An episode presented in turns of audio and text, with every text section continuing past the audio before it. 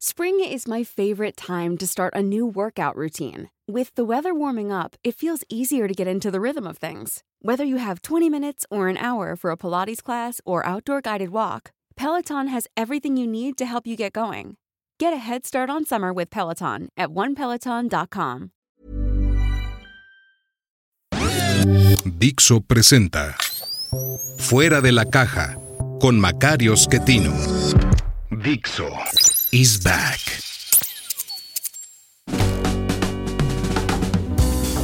Bienvenidos, esto es Fuera de la Caja. Yo soy Macario Schettino y le agradezco mucho que me escuche en esta emisión dedicada a revisar lo ocurrido en la semana que termina el primero de octubre, justamente un año antes de que tengamos un cambio en la presidencia de la República. El primero de octubre de 2024 habrá un nuevo presidente de México, muy seguramente, si todo sigue como va, una presidenta que no sabemos si se va a llamar Claudia o Xochitl, eso lo iremos sabiendo en el camino, pero sin duda el señor López Obrador se habrá retirado ese día. Si la ganadora de la elección es Claudia, pues ese día primero de octubre, el presidente muy feliz le entregará la banda presidencial. Si la ganadora es Xochitl, yo creo que el presidente se enfermará de COVID ese día y no estará presente en la entrega de la banda. Seguramente en ese caso habrá hecho un gran berrinche antes y habremos tenido un montón de cosas, pero eso lo platicamos otro día. Ahora lo relevante en la semana fue se cumplió un año más del asesinato de los estudiantes de Ayotzinapa en la ciudad de Iguala. Todo el mundo se sigue refiriendo al crimen como Ayotzinapa. En realidad no es ahí donde ocurrió nada. Ocurrió en Iguala. Eran estudiantes de esta normal rural Isidro Burgos, que está allá en la ciudad de Ayotzinapa y por eso le dicen así.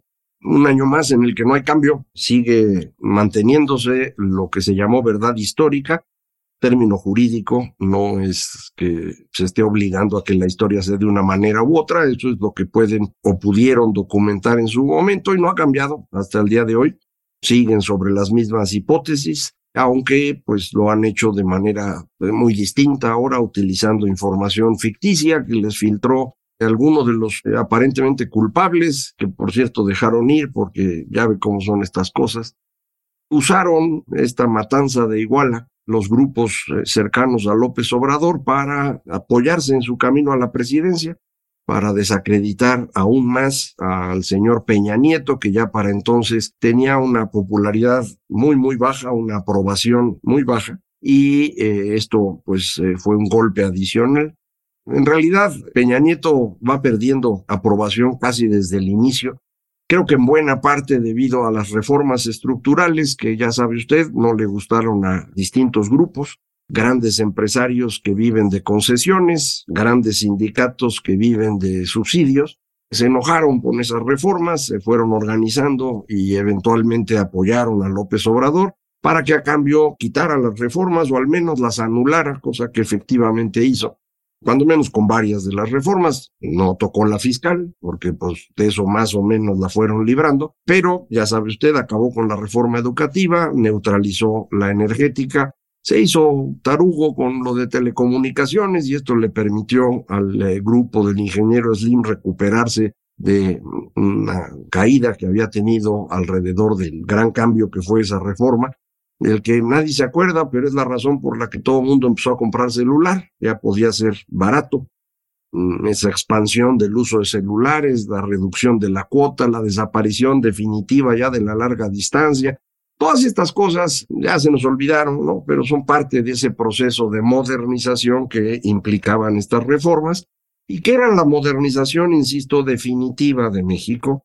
Por eso causaron una reacción tan fuerte y por eso los damnificados de esas reformas decidieron entrarle a la política en serio y apoyar a una persona que les devolviera sus privilegios, ahí sí literalmente privilegios, leyes hechas a su medida. Esto es eh, de lo que se trató y eso creo que me permite platicar con usted un poco acerca de lo que representa la elección del 24, más allá de si le gusta a usted una de las dos candidatas o lo que representan, de un lado la continuidad del proceso que inició López Obrador, que le llaman cuarta transformación, del otro lado el fin de ese proceso y el regreso a una política más de ciudadanos. En este caso sería propiamente hablando no un regreso a algo ya existente, porque en la coalición que impulsa a Xochitl Gálvez, sin duda están los partidos políticos, pero ya en una versión mucho menor de lo que representaron anteriormente. El PRI no es ni sombra de lo que fue con Peña Nieto, y el PAN, aunque sigue siendo un partido importante, es esencialmente regional. Si gana la señora Xochitl va a ser porque la ciudadanía logre rebasar a los partidos, no de manera que los destruya ni mucho menos, sino que les dé la energía que ellos ya no traen. Y esto implicará una construcción política diferente, no simplemente un regreso a la época de la democracia mexicana del 97 al 2018, sino una construcción distinta que todavía no sé cómo podrá ser, tengo ideas de cómo me gustaría que fuera, pero como a mí nadie me pregunta, ahorita todavía no se las platico. Ya veremos si esto se convierte en una discusión relevante, lo platicamos. Más allá, le insisto, de estos dos proyectos con sus dos candidatas, en el fondo, la diferencia entre los dos proyectos es lo que traté de describir en el último capítulo de este libro del dinosaurio disfrazado, que es un capítulo diferente al resto del libro, un poco más complejo. El resto del libro es eh, muy de narración histórica, de contexto, con muchas referencias internacionales para que aprendamos a ver a México como parte de un mundo que sí existe, no estamos aparte nosotros ahí solitos. Y entonces una narración relativamente fácil de seguir. Unas cosas usted ya las sabía, otras probablemente no. Se va complementando. Hay unos pocos números, por ejemplo, para recordarle a todos cómo López Obrador era el político menos querido en este país en 2015 y cómo se convirtió en el más querido en este proceso, insisto, que yo pienso impulsaron estos damnificados de las reformas y que les apoyaron colegas nuestros que se dedican a la comunicación, a la academia, a los estudios, y que le encontraron virtudes a López Obrador que no habían visto antes y que algunos de ellos nunca más han vuelto a ver, pero sí las vieron durante el proceso que lo llevó a la presidencia. Entonces, vuelvo a insistir en que a mí me parece que el comportamiento de estos colegas no fue honesto y me gustaría que actuaran distinto. No va a pasar, ya ahora le están encontrando virtudes a la señora Claudia, las mismas personas, ¿no? Pero bueno, eso lo platicamos, insisto, en otra ocasión. Eh, este conflicto entre los dos grandes proyectos que le digo trato de analizar en este quinto capítulo del libro, tiene su origen en una transformación incompleta de nuestro país. México no es un país moderno, pero tampoco es un país totalmente tradicional. Tenemos las dos cosas. América Latina en general es un continente muy tradicional. Acuérdese usted, quienes llegan a esta parte de América, los españoles, son, digamos, la última gran monarquía previa a la modernidad. Es el país más poderoso del mundo, España, en el siglo XVII, la primera mitad del siglo XVII sin duda, buena parte del siglo XVI. Este inmenso país que encuentra América, que se instala por acá, pues sigue manteniendo costumbres propias de lo que nosotros genéricamente llamamos Edad Media. Y eso es lo que traslada hacia América. Y es como nosotros construimos nuestras sociedades. Entonces se suma esa visión tradicional europea a la visión tradicional autóctona. Ya sabe usted, en México no nada más había aztecas, había un montón de grupos distintos, muchos de ellos sojuzgados precisamente por los aztecas y por esa razón se convirtieron en aliados de los españoles para quitarse de encima el yugo de los nahuas, pero había distintos grupos, todos ellos, sin embargo, compartían esta estructura tradicional. ¿A qué me refiero con estructura tradicional? Me refiero ahí lo que creo que ya platiqué con usted en alguno de los programas de largo aliento, de este libro de Joe Henrich, que se llama The Weirdest People in the World, haciendo un juego de palabras con weird, que significa en inglés extraño, raro, y que el señor Henrich, junto con Adam Orensayan y creo que Steve Heine, nunca me acuerdo de este tercer investigador, Ellos tres, a inicios de este siglo, acusaron a la profesión de la psicología de que todos sus estudios para explicar la personalidad humana y demás se habían realizado con sujetos de estudio que pertenecían a países weird, es decir, occidentales, educados, industrializados, ricos y democráticos. Crearon este acrónimo, obviamente para aprovechar que significa extraño, y dijeron entonces, esto que sacan ustedes de información de la psique humana a partir de estos estudios, no es extensible a toda la humanidad, porque no todos piensan igual. Y específicamente el argumento era, este grupo de personas piensa muy distinto a todos los demás. Eso es lo que Henrich demuestra en su libro que acabo de mencionar, The Weirdest People in the World.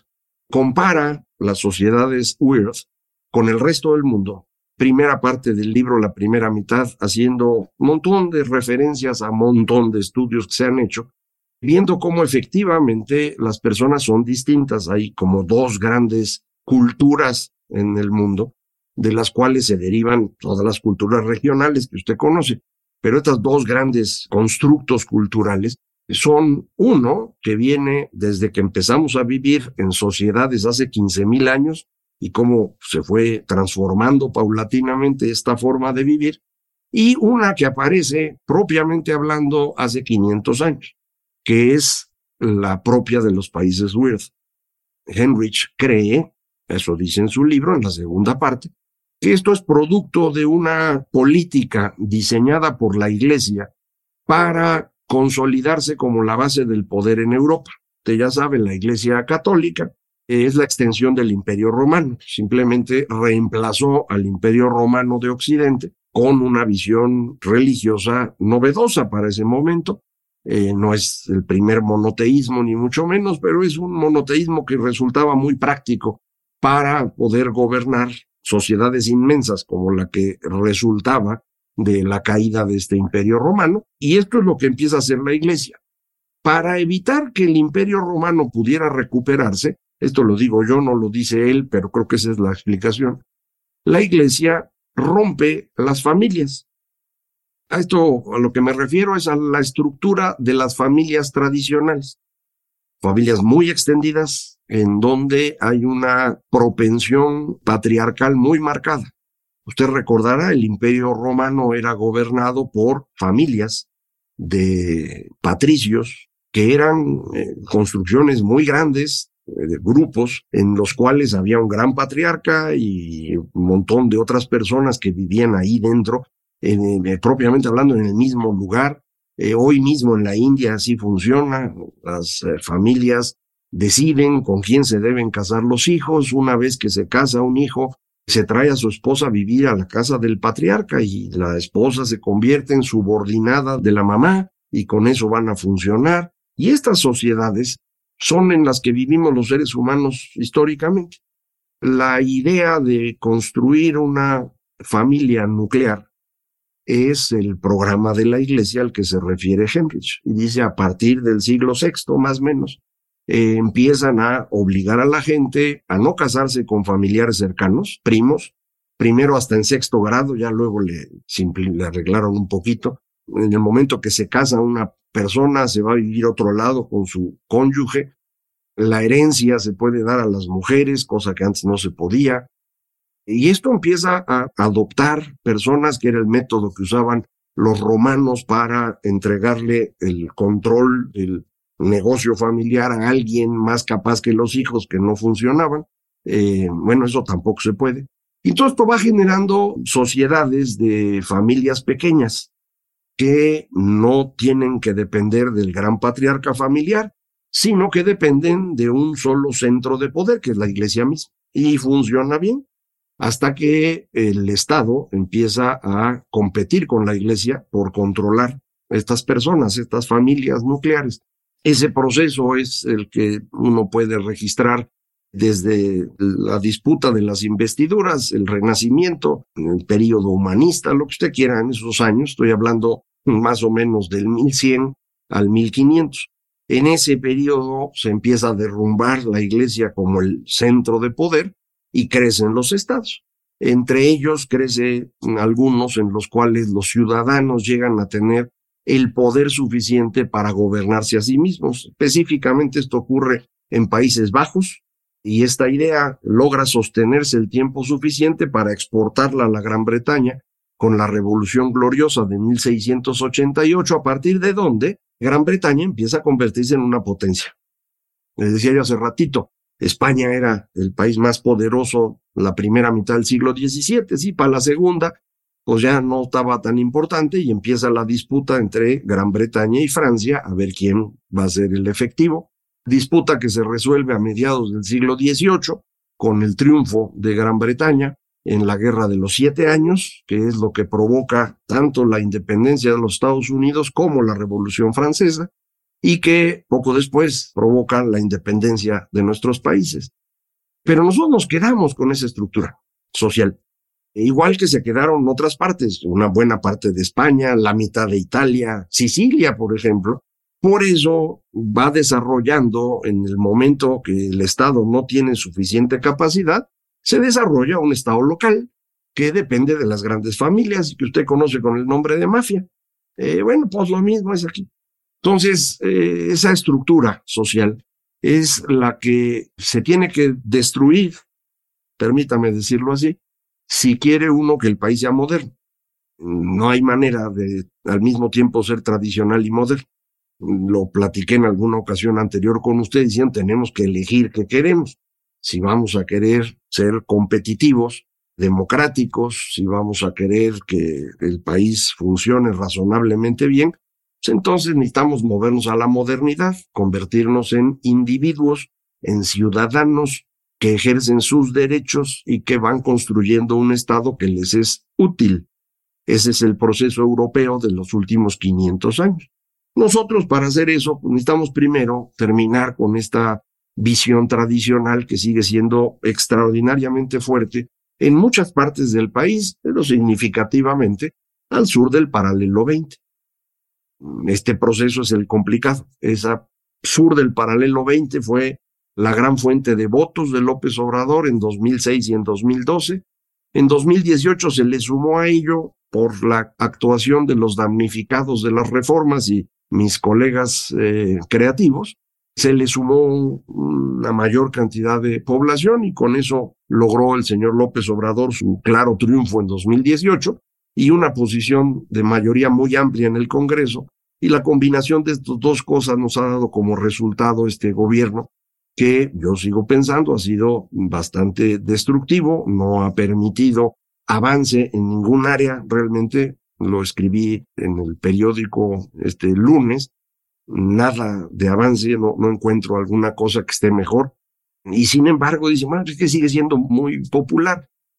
No es muy popular, tiene cierta aprobación, producto precisamente de esta visión tradicional de muchos mexicanos que perciben que esa sería la mejor forma de organizarse, ¿no? De forma autoritaria, con alguien hasta arriba que diga qué hay que hacer y que a cambio nos garantice certeza, ¿no? Eh, nada de andar compitiendo. Eh, si yo le agarré una chambita, no importa que no sea muy buena, con que no me corran, con eso, ahí la voy librando. Es la vida al interior de administración pública, ¿no? Todo el mundo quiere agarrar una chambita y órale, con esa ya la libré. Nada más no hay que romper demasiado las reglas y con eso puedo financiarme el resto de mis días. Esa forma de ver el mundo es la que impide el desarrollo. Y esa forma de ver el mundo es propia de algo que no es moderno. Esa es la disputa del 24.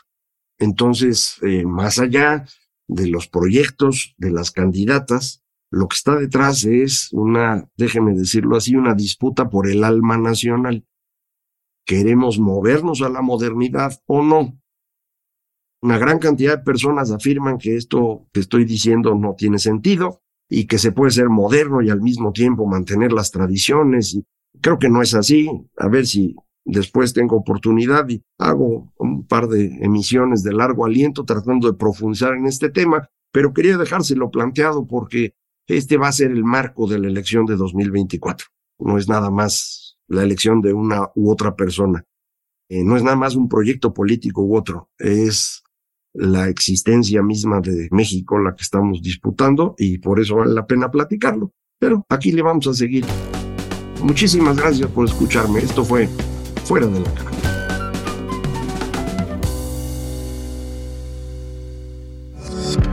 Dixo is back.